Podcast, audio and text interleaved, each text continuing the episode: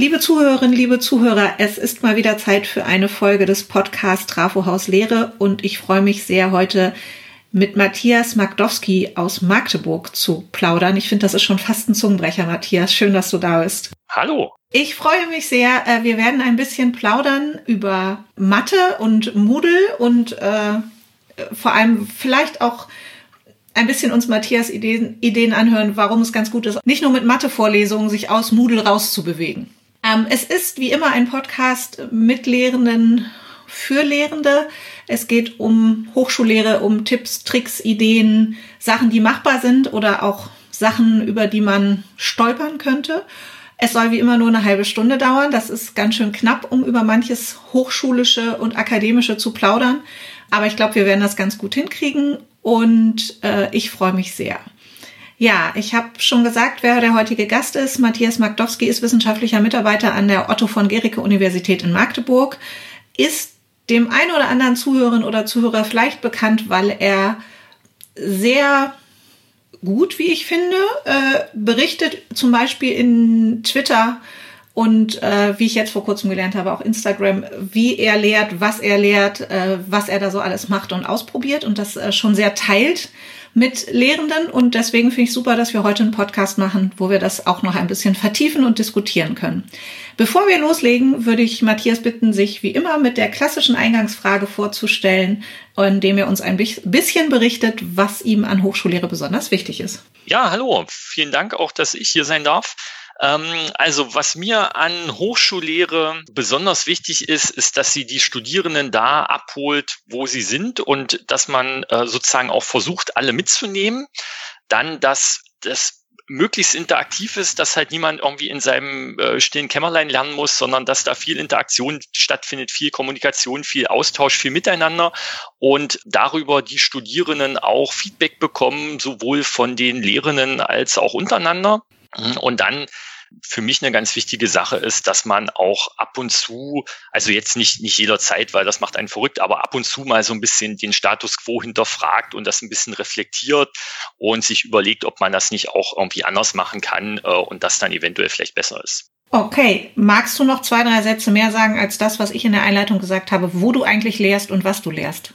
Äh, ja, kann ich, kann ich gerne machen. Ich ähm, habe selber äh, Elektrotechnik studiert an der Uni in Magdeburg und bin hier irgendwie als Dozent hängen geblieben ähm, und bin sehr vielfältig an der Lehre, in der Lehre engagiert und bin aber sozusagen von, von Hause aus eben ähm, Elektrotechniker, Ingenieur und alles, was ich sozusagen in Hochschuldidaktik mache und tue ähm, und mir überlege, habe ich mir eigentlich sozusagen, wenn man will, als Autodidakt überlegt. Mhm. Ja. Gut. Und im Moment lehrst du ja vor allem auch äh, viel in den, also wenn ich das richtig beobachte, viel so Grundlagen Mathematik für die Elektrotechnik, richtig? Ähm, ich mache einen Mathematikvorkurs für unsere mhm. ErstsemesterInnen. Äh, den mache ich auch schon seit bestimmt zwölf Jahren. Den habe ich auch selber mal an der ähm, Hochschule besucht, als ich angefangen habe zu studieren. Äh, deswegen ist mir der auch so wichtig. Und ansonsten ist so unsere, unsere größte und wichtigste Vorlesung des Grundlagen Elektrotechnik. Die hat natürlich auch viel mit Mathe zu tun, mhm. aber dann schon mit den elektrotechnischen Fachinhalten. Und dann habe ich auch noch ein paar kleinere Lehrveranstaltungen halt im Master, die dann aber schon praktischerer Natur sind. Okay. Und du hast ja eben auch in der Einleitung gesagt, es ist dir wichtig, äh, die Studierenden abzuholen, sehr studienorientiert zu arbeiten. Jetzt weiß ich, dass du spätestens seit äh, Corona und Pandemiezeiten, aber auch schon vorher die klassischen Lernmanagement-Tools so ein bisschen verlässt. Also das nicht nur, ich habe es ja einleitend auch schon gesagt, nicht nur über Moodle oder so abbildest, sondern eben Twitter nutzt, Instagram nutzt und sowas. Wie machst du das genau und wieso machst du das? Ja, weil, weil so ein Moodle eben irgendwie so ein Silo ist. Das ist so was Hochschulinternes und da kann man ja eigentlich nur wirklich reinschauen und reingucken, wenn man jetzt Angehörige der Hochschule ist. Unser Moodle ist auch nicht so eingerichtet, dass man da jetzt Kurse äh, wirklich für die ganze Weltöffentlichkeit sozusagen freigeben kann. Das hat auch sicherlich gute Gründe, Sicherheit und so weiter und so fort, Datenschutz. Aber ich finde das halt immer so ein bisschen schade und gerade wenn man sich irgendwie mit anderen Lehrenden schon austauschen will und dann sagt, ähm, naja, ich schicke dir mal einen Link da auf unser Moodle, dann geht geht das schon nicht, weil mhm. jemand, der eben hochschulextern ist, kann da nicht reinschauen. Und deswegen ähm, ja, versuche ich eben möglichst viele Inhalte auch unter dem Hinblick Open Educational Resources ähm, irgendwie so ins Internet zu stellen und ähm, ja, mich auch gerne bei Twitter äh, darüber auszutauschen. Und ja, eine Sache zum Beispiel im letzten Semester, ich meine, klar, das Corona-Sommersemester äh, muss man jetzt keinem mehr erklären. Mhm. Ähm, aber so ein Wunsch der Studis, den ich zumindest irgendwie rausgehört habe und ähm, der auch sonst immer anklang in der hochschuldidaktischen Community ist, man es ist gut, wenn man möglichst viel Interaktivität ermöglicht. Äh, Quizze sind zum Beispiel super, weil die Studis können sich ja selber ausprobieren und kriegen sozusagen direkt eine Rückmeldung und ein Feedback. Äh, war das jetzt richtig? War das falsch? Ähm, hat man vielleicht irgendwie in die falsche Richtung überlegt? Und dann habe ich halt viele Quizze ins Moodle eingebaut, ähm, die wir zum Teil schon hatten, weil wir machen halt in den Lehrveranstaltungen vorher haben wir schon ganz viel mit Audience Response gearbeitet, ähm, in den Präsenzlehrveranstaltungen in den vorherigen Semestern und habe dann relativ viel Zeit investiert, diese ganzen Quizze irgendwie nett in das Moodle einzubauen. Ja. So mit dem Ergebnis, dass ich so ein paar Leute haben sich das angeguckt. Ich glaube hauptsächlich andere Lehrende, die in den Kurs eingeschrieben waren, um okay. zu gucken, oh, was geht denn da so und kann ich das vielleicht auch irgendwie für meinen Kurs nutzen? Und klar, also ein paar Studis haben sich das auch angeschaut, aber ich, ich würde jetzt sagen, das waren eher die Studis, die schon eh gut dabei sind und die das jetzt nicht unbedingt nötig gehabt hätten und die, die sozusagen das größte Verbesserungspotenzial noch haben, äh, die haben sich, glaube ich, diese Quizze nicht wirklich angeschaut. Mhm. Und jetzt ist natürlich so die Sache, ja klar, die waren halt freiwillig, ne? Und äh, aber will man jetzt jemanden irgendwie mit, mit Punkten zwingen, diese Quizze zu bearbeiten, das ist ja auch albern. Und ähm, dann habe ich aber so überlegt, naja, vielleicht liegt es auch überhaupt gar nicht sozusagen so. Mh, hm, an den, an den Quizzen an sich, sondern es liegt auch einfach an dem Weg, wie man diese Quizze findet. Weil wenn man jetzt so Student ist, also da muss man in das Moodle gehen, da muss man sich da anmelden, dann muss man irgendwie den Kurs finden, da muss man da irgendwo hinscrollen und da findet man dann die Quizze. Und dann habe ich mir überlegt, was, was irgendwie einfacher und niederschwelliger wäre, sind, wenn man einen Instagram-Kanal nehmen würde, dann kann man ja in den Stories auch Quizze einbauen. Mhm. Und jeden Tag gibt's einfach in der Story ein Quiz. Und das poppt einfach ganz normal da auf, auf dem Handy, äh, wo die Studis sowieso unterwegs sind, nämlich zum Beispiel bei Instagram. Mhm. Und dann hat man eben, es ist das gleiche Quiz, aber man hat eben einen viel niederschwelligeren Zugang. Und das mache ich jetzt seit Anfang Oktober. Ich bin jetzt bei der 51. Frage, die ich gestern hochgeladen habe. Und die Resonanz ist super. Also ich habe halt täglich sowas wie 100, 120 äh, Views und, und wow. Beteiligung in die Quizzen. Äh, cool. Und natürlich jetzt nicht nur aus Magdeburg, sondern auch ein bisschen darüber hinaus. Also ich glaube, an der TU Dortmund wurde ich auch schon ganz gut weiterempfohlen. Mhm. Und das wäre natürlich was, was jetzt in so einem Moodle, in so einem Silo eben nicht stattfinden würde. Mhm. Ja, spannend. Ich finde das total gut und wichtig, aber du hast gerade gesagt, es ist für die Studis niederschwelliger, auch dementsprechend einfacher, schneller, leichter. Ist es für dich mehr Arbeit oder ist es genauso viel Arbeit wie sowas in Moodle anzulegen? Ich würde sagen, es ist eigentlich genauso viel Arbeit, wie das ins Moodle reinzubauen. Und ähm, was natürlich jetzt irgendwie an Instagram nett ist, das zwingt einen vielleicht so ein bisschen dazu, das noch ein bisschen kürzer zu formulieren, noch ein bisschen prägnanter zu machen. Und ähm, Instagram lebt ja auch von Bildern, also sich zu jeder Frage irgendwie noch ein, zwei gute Bilder zu suchen oder zu überlegen, die nochmal irgendwie das, die, die, den, den praktischen Sachverhalt dahinter verdeutlichen. Ja, ich musste gerade dran denken, dass wir vor kurzem ja unser HDS-Forum digital hatten. Wir nehmen diesen Podcast auf Ende November 2020 und dort hatten wir beim Forum ja einen Keynote-Speaker, der hat, der aus dem Emergency Management und sowas kommt, der aber in dem Bereich lehrt an einer Hochschule. Und der hat so eine Sache, was kann man aus der Corona-Krise mitnehmen, auch gesagt, Simplicity ist ganz wichtig. Und ich habe mich dann gefragt, sind wir Akademikerinnen und Akademiker dafür prädestiniert, äh, simpel und einfach Sachen zu formulieren. Ich glaube nämlich häufig nicht, aber ich glaube auch, dass es der Sache häufig äh, sehr gut tun würde. Und äh, das, was du gerade erzählt hast, ist ein anderes Beispiel, dass man durch sowas wie Instagram ein bisschen äh, oder das Tool, was man eben gerade nutzt, äh, dazu ein bisschen motiviert wird, die Sachen auch einfacher, prägnanter zu formulieren, als äh, irgendwelche zu langen, äh, na, quasi wissenschaftlichen Abhandlungen schon in irgendwelchen Frage- und Aufgabenstellungen zu formulieren. Definitiv. Also das ist ja sicherlich auch einer der Gründe, warum Twitter irgendwie so beliebt ist, weil man dann halt nur äh, 280 Zeichen mittlerweile zur Verfügung hat. Mhm. Ich meine, klar, man kann da auch mehrere Posts sozusagen hintereinander hängen und man könnte jetzt auch da irgendwie mehrere Story-Slides hintereinander hängen. Aber dann ist ja die Frage, guckt sich das dann eben noch jemand an? Ne? Ähm, ja. Und da ist, glaube ich, eben ja in der Kürze liegt die Würze. Und ich, ich glaube, also das ist vielleicht auch so ein Punkt, Lehre, Lehre darf halt auch natürlich gerne mal irgendwie witzig sein und spannend sein und, und irgendwie relevant sein zu dem, zu dem praktischen oder zu dem normalen Leben, das es draußen da so gibt. Und ja, über dieses Thema jetzt irgendwie, was ist gute Lehre, kann man natürlich auch ewig diskutieren. Ich glaube, zum Beispiel das Hagener Manifest, was so vor einem Monat mhm. oder zwei veröffentlicht wurde, äh, mit diesen zwölf Thesen, das ist auch ein, ein Punkt. Also ich glaube, da würden wir auch alle zustimmen und da möchte jemand, eigentlich niemand dem widersprechen, was da drin steht. Mhm. Die Frage ist eben nur, wie kriegt man das mit, mit seinem eigenen Zeitbudget, was man hat als Lehrperson und auch mit den begrenzten Ressourcen, die man an so einer Hochschule hat, eben umgesetzt. Das mhm. ist, glaube ich, eigentlich die, die eigentliche Schwierigkeit. Ein Weg, den du dabei ja gehst, ist eben, dass, dass du zum Beispiel bei Twitter sehr äh, offen darüber kommunizierst. Jetzt zum Beispiel im Oktober dein Mathe-Vorkurs. Ne? Was passiert da? Wie machst du das? Ich finde, das ist ja ein erster Schritt, auch ressourcenorientiert damit umzugehen, weil ich unterstelle dir jetzt einfach mal, dass dir das Spaß und Freude macht, macht das zu tun. Aber andererseits trittst du so in einen sehr niederschwelligen Diskurs mit einer Community, die sich dafür auch interessiert und bekommst von dieser Community eventuell sogar noch gute Impulse für die nächsten Schritte. Ja, definitiv. Ich meine, äh, da, dafür macht man es ja. Mhm. Und ich mache es natürlich auch ein bisschen so für mich selbst, so als wie eine Art Tagebuch. Also mhm. wenn ich halt äh, im nächsten Jahr wieder den Vorkurs mache unter ähnlichen Bedingungen, dann weiß ich genau, wo ich nachgucken kann, wo ich mir sozusagen äh, ziemlich detailliert alles aufgeschrieben habe äh, mhm. und auch Rückmeldungen drauf bekommen habe, wie ich es gemacht habe, warum ich es so gemacht habe und könnte da halt auch selber nachschauen. Äh, klar, und ansonsten ist es natürlich auch für andere interessant. Ähm, ich weiß, es ist jetzt vielleicht ein bisschen überraschend die Frage, aber ähm, gibt es denn Gab es Rückmeldungen, wo du so sagst, ach, das war total klasse, dass ich dann mit dem Kollegen X oder Kollegin Y ins, in den Diskurs gegangen bin und wir da noch ein bisschen drüber weiter diskutiert haben und das war ein spannender Aspekt, den hatte ich so selber noch gar nicht im Kopf? Ähm, ja, definitiv. Also da gab es, so, so, so ein super prägnantes Beispiel fällt mir jetzt nicht ein, aber es gab auf jeden Fall was ähm, so zum, ähm, also für diese Socializer, ähm, Anja Lorenz hatte dann ja auch nochmal so einen Foliensatz dann zusammengestellt mit so Sachen, wie man halt so Icebreaker und Socializer in, in mhm. Zoom-Meetings machen kann.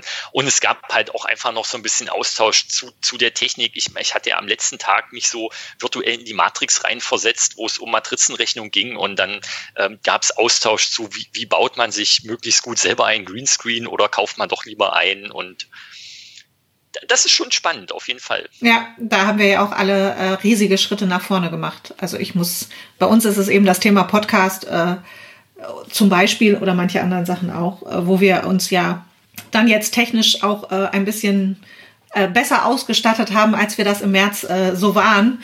Äh, das ist ja schon sehr spannend und ich glaube, davon wird ja auch vieles bleiben und damit kriegt es auch nochmal eine andere Professionalität, was wir auch digital in den, in den Raum stellen. Ne? Auf jeden Fall. Du hast eine andere Sache noch, die ich super spannend finde. Da hast du auch beim Hochschulforum Digitalisierung schon mal so einen Lightning Talk zu gemacht, nämlich diese personalisierten Aufgaben. Magst du dazu noch mal zwei, drei Sätze sagen? Gerne. Das ist ein Konzept, was ich so vor drei Jahren, wenn ich jetzt recht rechne, ähm, mir mal überlegt habe. Also bei uns ist es eben in dieser Grundlagenvorlesung am Ende läuft es auf eine handschriftliche Prüfung raus. Das mhm. heißt, die Studierenden müssen handschriftlich äh, Prüfungsaufgaben lösen und naja, der, der Zeithorizont, bis diese Prüfung ist, ist natürlich irgendwie für alle sehr lang und man schiebt das so vor sich her und wir haben irgendwie ein Format gesucht, wie ähm, Studierende kontinuierlich irgendwie Aufgaben bearbeiten können und auch Rückmeldung dazu bekommen, weil es natürlich nett, wenn sie irgendwie so Aufgaben rechnen und die irgendwo hochladen und dann guckt sich das aber kein Mensch an und sie, sie kriegen halt äh, nicht gesagt, mhm. das war jetzt gut oder das war jetzt falsch.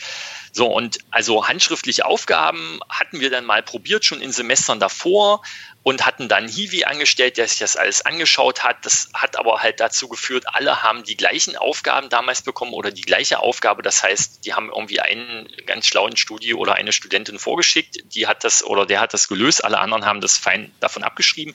Klar, da lernt man auch schon so ein bisschen was, aber so der richtige Lerneffekt ist das nicht. Und dann hatte dieser eine Hiwi äh, ganz viel zu tun, das alles zu korrigieren. Und ähm, dann war halt die Überlegung, also man bräuchte was, wo die Aufgaben personalisiert sind, wo alle halt, ich sag mal, schon die gleiche Aufgabe bekommen, aber ein anderes Diagramm, ein anderes Schaltbild mhm. und dass dazu die passenden personalisierten Musterlösungen ähm, automatisch generiert und erzeugt werden, sodass die Studierenden sich auch gegenseitig korrigieren können und zwar auch dann, wenn sie eigentlich selber nicht wirklich ähm, verstanden haben, die Aufgabe zu lösen. Also dass die, dass die Musterlösung wirklich so detailliert und kleinteilig ist, dass das funktioniert.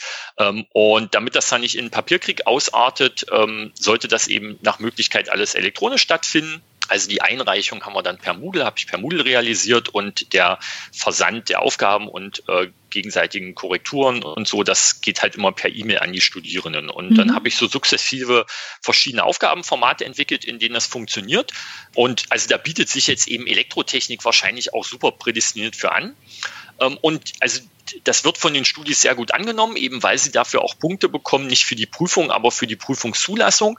Und weil das natürlich auch so ein ähm, so ein lebensnahes Aufgabenformat ist. Also mhm. ähm, so die, die klassischen Prüfungen sind ja schon recht künstlich. Also wie ich ja. immer so schön sage, niemand würde auf die Idee kommen, einem Ingenieur oder einer Ingenieurin im wahren Leben zu sagen, du setzt dich jetzt drei Stunden abgeschottet von der Außenwelt ähm, da in dieses stille Kämmerlein, hast nur einen Zettel und einen Stift und einen Taschenrechner und jetzt äh, und keinen Internetzugang und kein nix, keine Bücher, keine Skripte, keine Formelsammlung und jetzt entwickle aber mal irgendwie den neuen Antriebsstrang oder das Batterie Batteriemanagementsystem für das Elektroauto. Ähm, das wäre total absurd, das so zu fordern. Und ähm, ja, aber irgendwie sind wir natürlich trotzdem so ein bisschen dieser Prüfungskultur leider hingeblieben. Trotzdem bei der Prüfungszulassung zum Beispiel oder einfach bei dem, bei dem normalen Lernen während des Semesters kann man sich natürlich vielleicht was anderes überlegen. Und es mhm. ist, glaube ich, bei den Studierenden schon, kommt es gut an, dass sie eben nebenbei mal was im Internet nachschlagen können oder dass sie halt mal simulieren können mit dem Computer oder das ein oder andere Online-Tool nutzen können. Und dass sie sich natürlich und auch gerne dazu eingeladen sind, gegenseitig auszutauschen und über die Aufgaben ähm, zu beratschlagen am Ende dann aber trotzdem jeder irgendwo seine eigene Lösung nochmal entwickeln muss, weil die Aufgaben ja personalisiert sind. Mhm. Aber es sind ja alles Sachen, die du gerade erwähnt hast, die äh, eigentlich Lernen ausmachen. Ne? Ich tausche, tausche mich aus, ich muss kommunizieren, was ich gerade tue. Ich muss mir Reaktionen dazu anhören. Das ist ja Teil von Lernprozessen. Ich äh, suche nach weiteren Informationen du hast jetzt Internet gesagt, ne? Man könnte ja genauso gut auch ein Buch in die Hand nehmen, um weitere Informationen zu suchen, oder man nimmt das Buch digital in die Hand. Das ist ja alles Teil eines Lernprozesses. Deswegen ist es, glaube ich, genau wie du sagst, für das Lernen ist es ja extrem wichtig, dass die Studierenden diese Schritte haben, sich ausprobieren können, Sachen simulieren können, Sachen mal durchspielen können. Das ist ja alles Lernen. Definitiv. Und ich glaube, dass das also ein so ein kleines Problem ist dabei, dass sich das für die Studierenden, glaube ich, nicht wirklich wie Lernen anfühlt. Also ich glaube, wenn man sozusagen so eine, so eine äh, so ein zweidimensionales Diagramm aufzeichnen würde mit ähm, Sachen, die sich nach Lernen anfühlen und Sachen, bei denen man was, wirklich was lernt. Dann, zum Beispiel so eine klassische Frontalvorlesung würden alle Studis sagen, oh, das fühlt sich super nach Lernen an. Ja, da ist, steht jemand vorn und der erzählt mir ganz toll was und das klingt auch alles ganz logisch und jetzt habe ich das alles verstanden, habe mir das gemerkt. Das, was da tatsächlich an Lernen stattfindet, ist, glaube ich, relativ gering. Mhm. Und ich, ich lade meine Studis auch immer dazu ein und sage, mach doch, also auch, auch klar, man möchte sich da vielleicht auch als Student, als Student nicht so öffnen, aber ähm, also twittert doch auch mal was aus Vorlesungen, was, was ihr irgendwie spannend fandet oder, oder tauscht euch da irgendwie bei Instagram drüber aus. Und das fühlt sich garantiert nicht nach Lernen an, aber da lernt ihr trotzdem ganz viel bei. Mhm. Und ähm, und, und geht ja auch in so einen Austausch und kriegt halt Rückmeldung. Und ich, also ich glaube, da gibt's so, ja klar, und es gibt so Sachen, die sind so dazwischen, also die, die fühlen sich so ein bisschen nach Lernen an und man lernt halt auch ein bisschen, aber es gibt so einen schönen Spruch, ne, man kann nicht nicht lernen. Mhm. Also egal was man macht, irgendwas lernt man immer. Und ähm, die Frage ist, ist halt, ist es das Richtige, ne? Oder hilft einem das sozusagen für das Studium, was man lernt? Ja, oder hilft es einem äh, für das Studium erstmal nicht, aber man stellt, äh, wenn man fünf Jahre im Beruf ist, fest, dass es einem für diesen Beruf extrem geholfen hat. Die Situation soll es ja auch geben.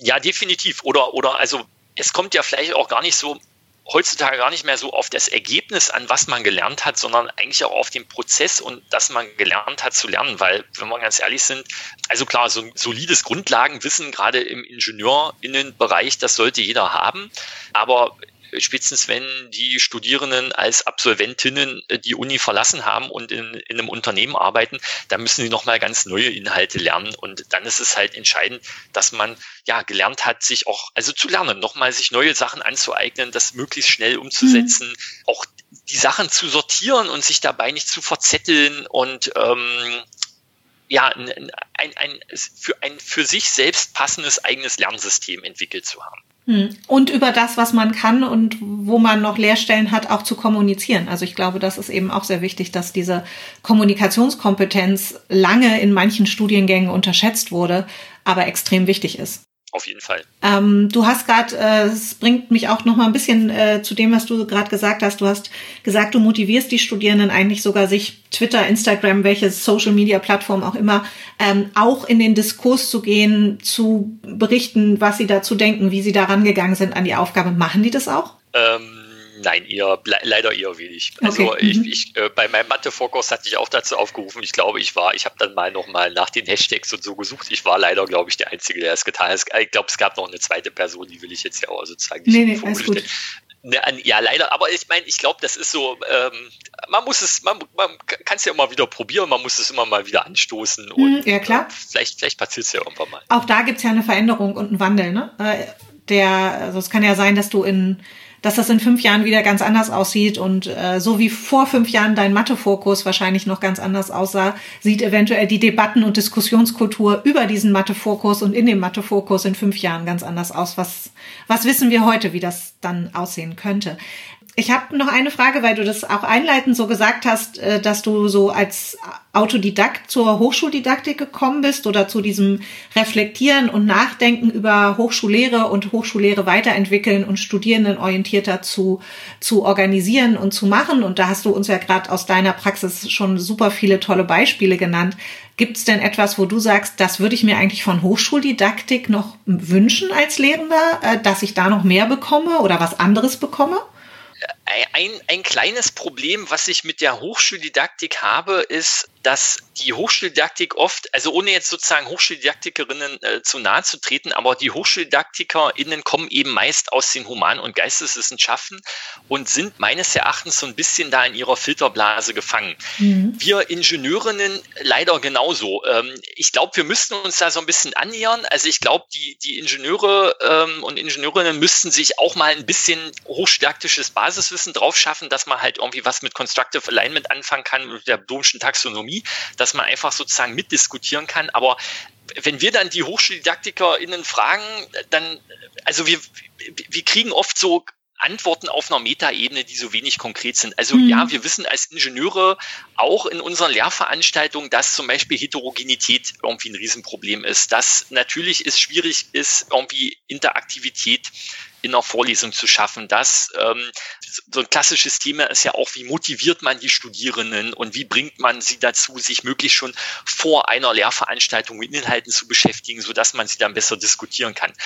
So der Punkt ist aber, dass die Antworten, die man dann von der Hochschuldidaktik bekommt, die sind eben oft irgendwie so auf so einer Metaebene, dass man als so normaler Ingenieur, Ingenieurin da nicht viel mit anfangen kann mhm. ähm, und dass man sich eigentlich konkretere Ratschläge wünscht. Und was ich mir eben, also ich war bei vielen hochschuldidaktischen Workshops und dann wurde halt darüber diskutiert, ob man eben Sachen von unten nach oben oder von oben nach unten diskutiert, jetzt mhm. mal ganz salopp gesagt.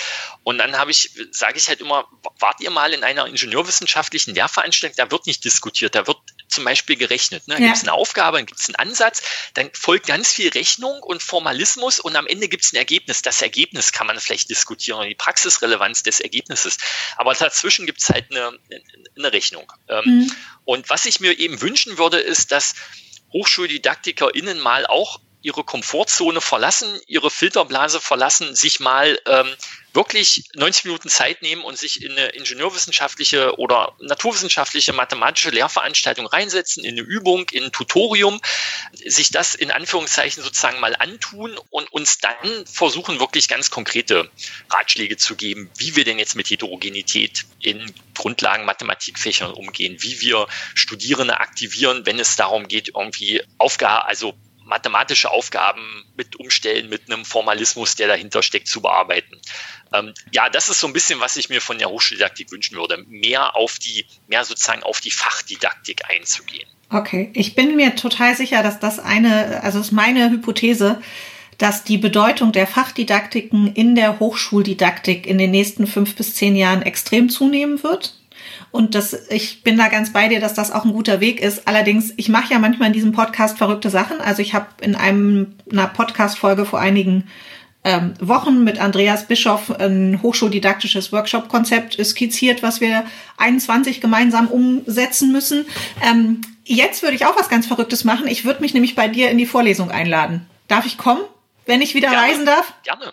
Gerne, gerne. Also ja, du kannst auch natürlich einfach ähm, per Zoom teilnehmen. Ja. Also im Moment, ich kann dir einfach einen Link schicken und du kannst gerne kommen. Das ist das ist überhaupt gar kein Problem. Okay, ich komme mal äh, und äh, ich komme ja eben auch aus den äh, Human- und Geisteswissenschaften und finde es immer genau spannend, was du sagst. Eigentlich diese Komfortzone verlassen, da passieren ja dann die spannenden, kreativen und auch innovativen Ideen und Möglichkeiten. Wer das im Übrigen sehr gut hinkriegt, das äh, möchte ich jetzt doch mal ganz kurz noch so sagen. Ich bin ganz bei dir bei der Kritik, die du geäußert hast oder die Wünsche, die du angesprochen hast. Wer da für mich immer ein großes Vorbild ist, ist, ist die ähm, Universität Lund in Schweden. Die machen tatsächlich äh, sehr coole fachdidaktische Angebote und haben finde ich da eine, eine sehr, sehr gute Lösung gefunden, ohne dass jetzt nur noch äh, Ingenieure für Ingenieure didaktische Angebote machen, Angebote machen würden. Äh, aber auch das werden wir in den Show Notes verlinken, genauso wie natürlich den, den Weg zu den äh, Instagram Fragen und äh, all das andere, was wir verlinken können. Äh, in dem Moodle-Kurs von Matthias können wir nicht gut verlinken, aber alles andere werden wir verlinken. Denn da gibt's genug im Netz zu finden zu dem, was du machst. Ich komme damit schon zu meiner Abschlussfrage, die da ist, was denkst du denn, was von all den digitalen Innovationen oder auch nicht digitalen Innovationen und kreativen Lösungen über 2020 hinaus bleibt?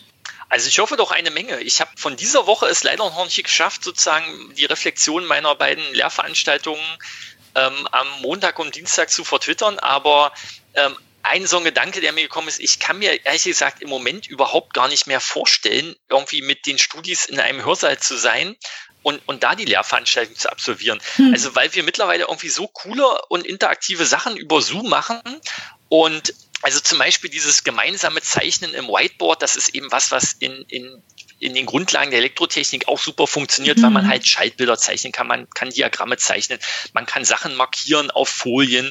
Ähm, und ich, ich stelle mir halt sozusagen bildlich vor, wie jetzt alle Studierenden im Hörsaal sitzen, die da hat sozusagen einen sehr langen Stock in der Hand, äh, wo ein Stück Kreide vorne dran ist und dann malen alle gemeinsam vorne auf der Tafel rum, weil das ist ja eigentlich das, was wir im ja. Moment gerade machen.